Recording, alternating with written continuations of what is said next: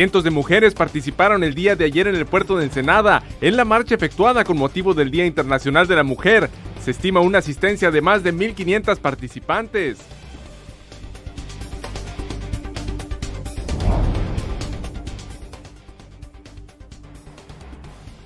Hoy se realiza el paro nacional, el 9 Ninguna se mueve. Convocan a las mujeres a no efectuar ninguna actividad laboral, doméstica, económica y social, hacerse invisibles para hacer visibles las violencias que viven cotidianamente.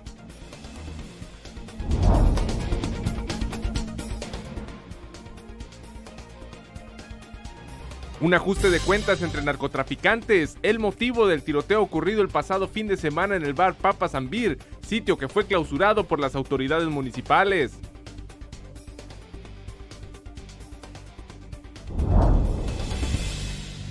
Continúa adelante el proyecto para operar una terminal de combustibles en el puerto del Sausal, informó el capitán Ricardo Thompson Ramírez, quien señaló que se iniciará la descarga de gasolinas y diésel en unos cinco meses más.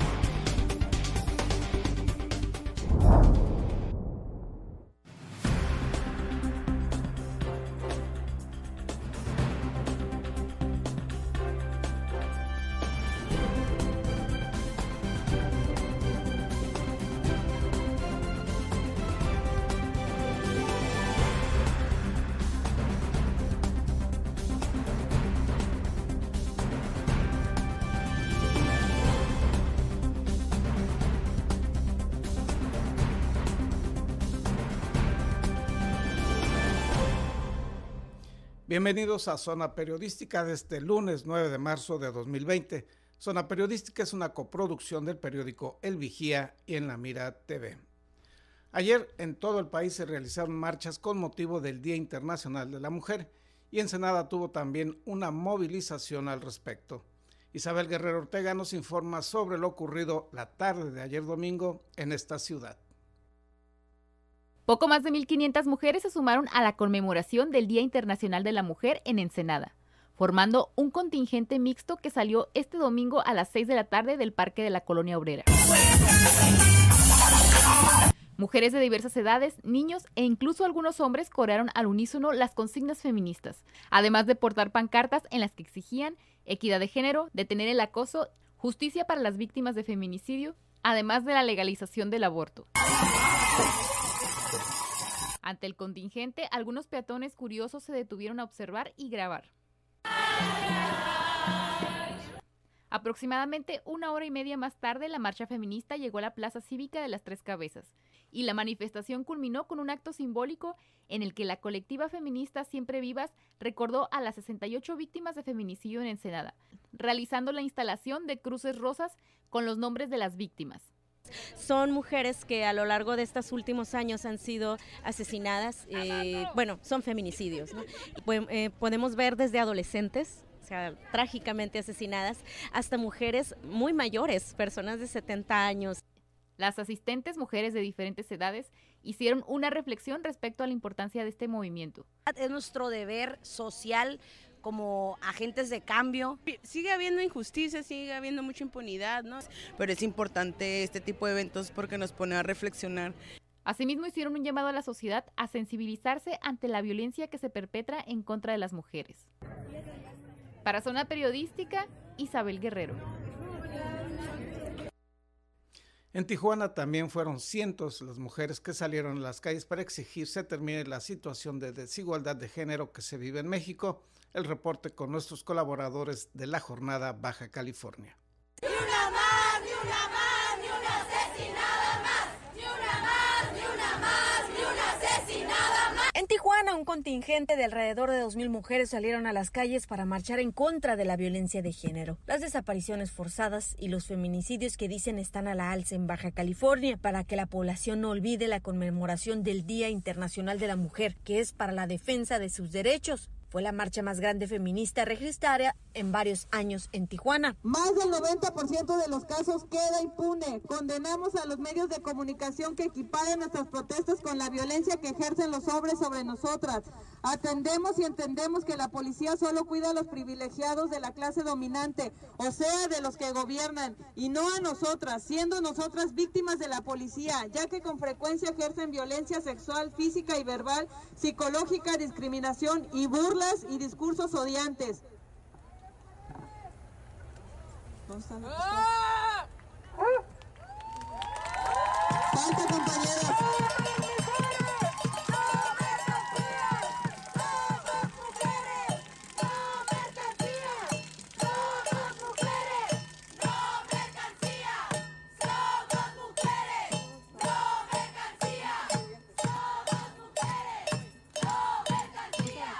Con gritos y pancartas, fueron tres grupos los feministas que convocaron a las manifestaciones. El primer contingente partió del Parque Benito Juárez a un costado del Palacio Municipal, convocado por la Red Intersección de Mujeres, y marcharon hacia el Monumento Las Tijeras para reunirse con otro grupo feminista.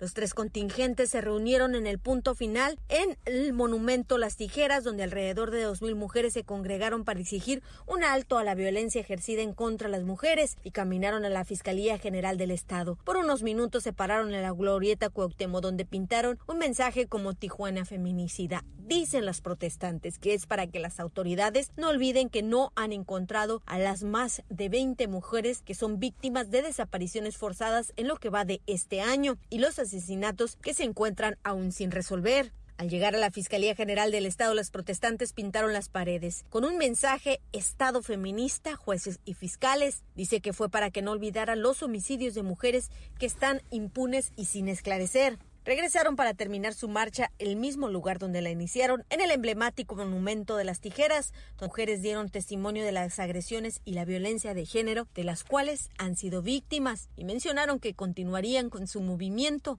si la violencia en contra de las mujeres no para, informó Ana Lilia Ramírez. Y hoy continúan las acciones en torno al Día Internacional de la Mujer. En este caso se convocó a una suspensión total de actividades por parte de las mujeres. Nos hablan al respecto el grupo de las paritarias. Este lunes 9 de marzo no se trata solo de un paro laboral, sino de una suspensión total de actividades por parte de las mujeres mexicanas. Ello para hacer visible y evidenciar la importancia de la población femenina en la vida económica, productiva, social y familiar del país. Así lo señalaron las integrantes del colectivo denominado Las Paritarias. Pero este movimiento del día 9 es frenar los feminicidios y, y, poner eh, y hacer que, que los gobiernos volteen y vean y que sí se tiene que hacer algo.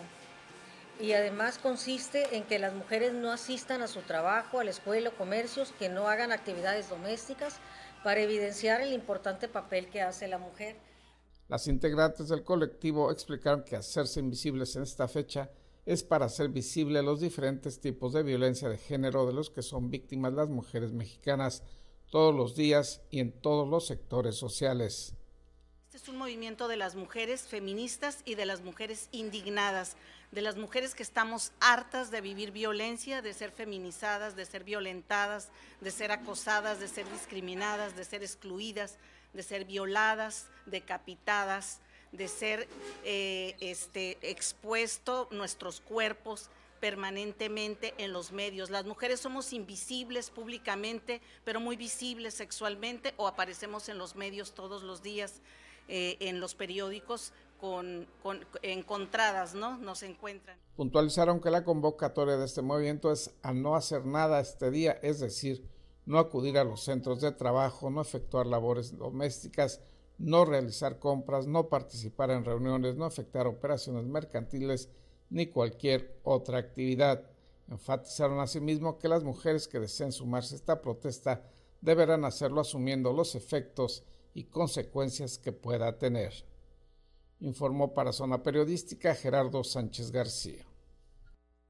Vamos a a una pausa y más adelante le informaremos sobre la balacera ocurrida en el bar Papa Zambir de esta ciudad y los primeros avances en torno a este incidente.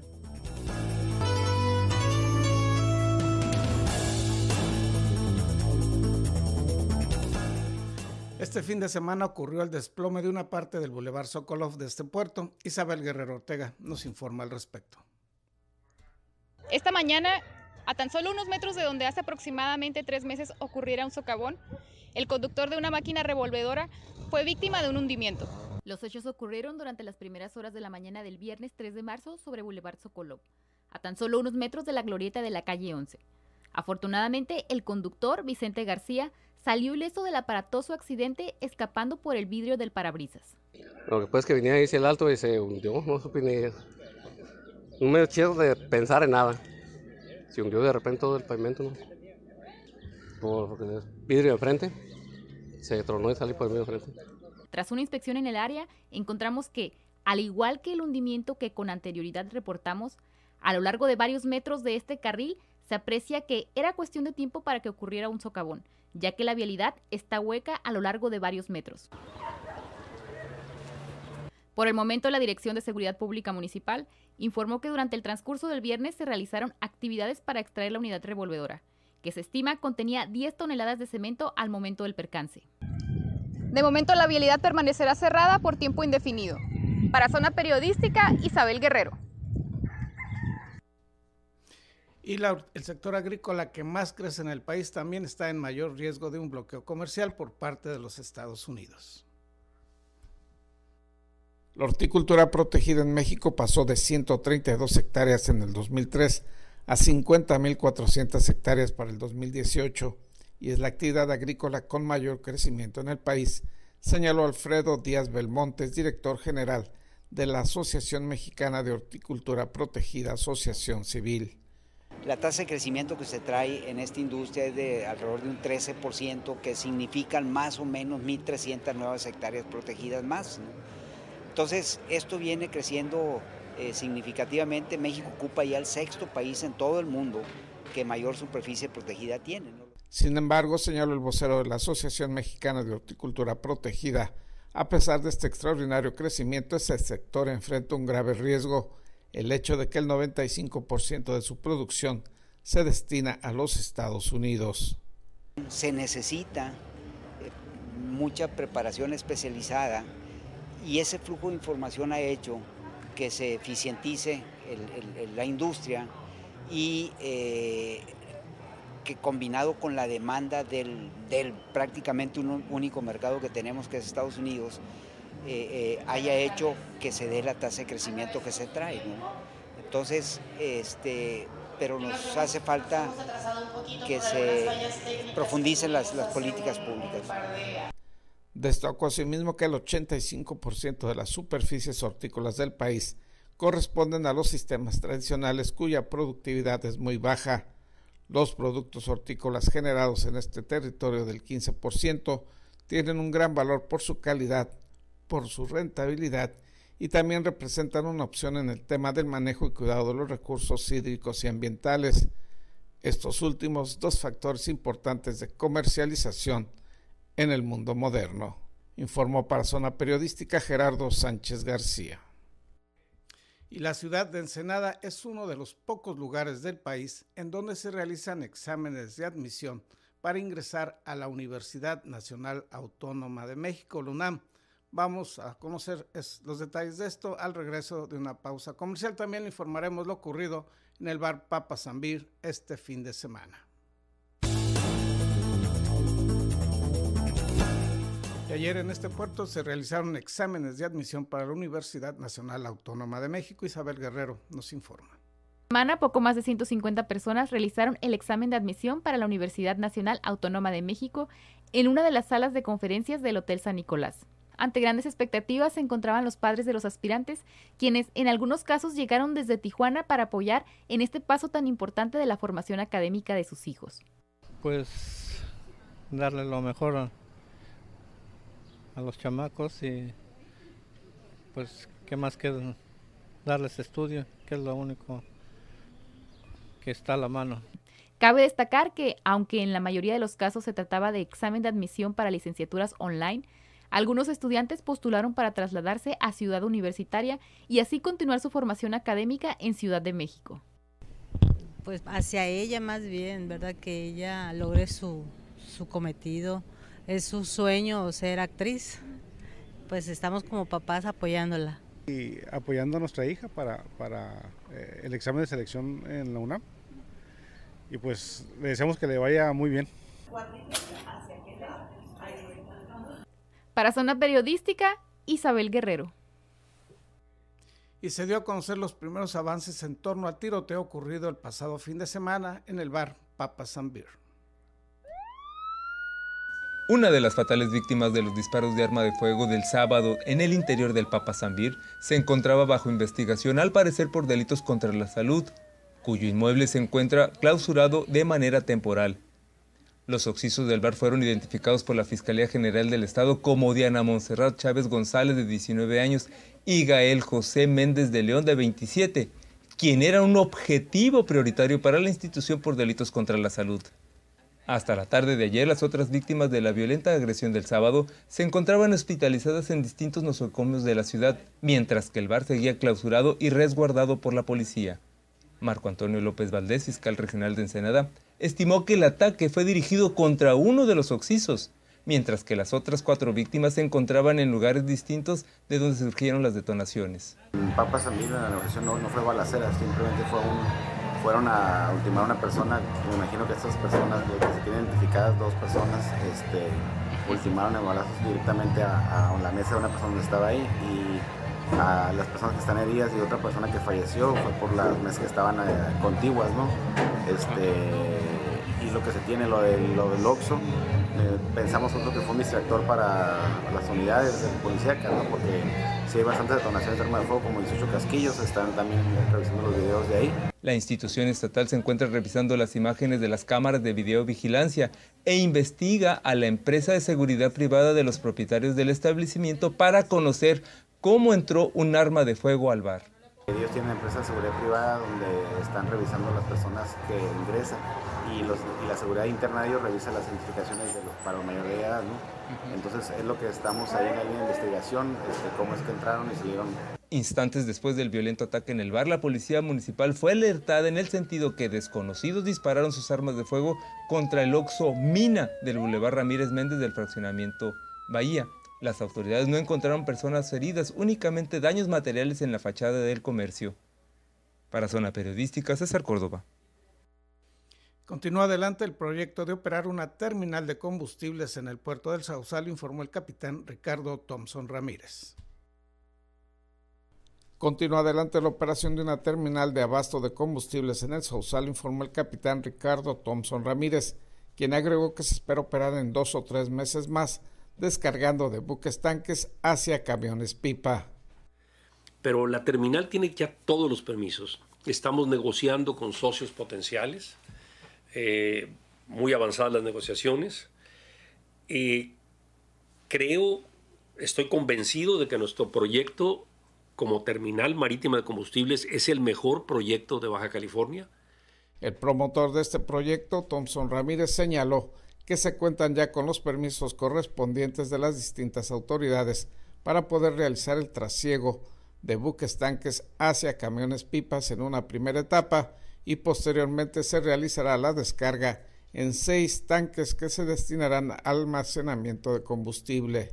El proyecto establece seis tanques que representan una capacidad de 515 mil barriles, eh, que son una cantidad muy, muy razonable para lo que necesitamos en Baja California. en Baja California consumimos millón y medio de barriles al mes. Thompson Ramírez destacó que la operación de esta terminal de abasto de combustibles representará un beneficio para los ensenadenses, pues se contará con combustibles de buena calidad y a más bajo costo de los que están actualmente en el mercado. Informó para Zona Periodística Gerardo Sánchez García. Eso es todo por hoy. Gracias por habernos acompañado. Que tenga usted un buen lunes y una mejor semana.